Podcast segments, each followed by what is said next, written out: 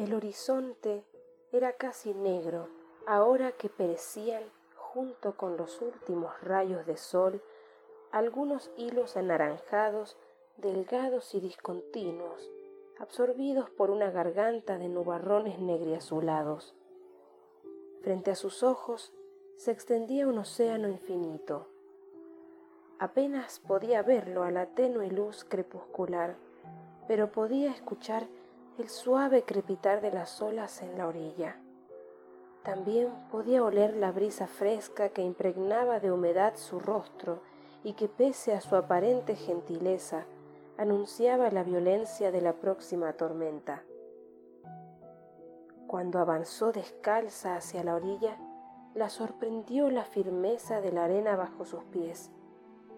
Era la misma arena en la que venía hundiéndose desde hacía años, esa que solía transmitirle el agradable calor del mediodía y que sin embargo a menudo también le entorpecía el paso.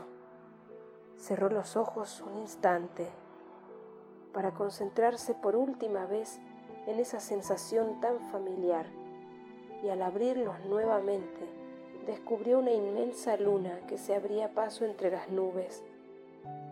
Entonces respiró profundo, entró en el agua y sin mirar atrás se zambulló.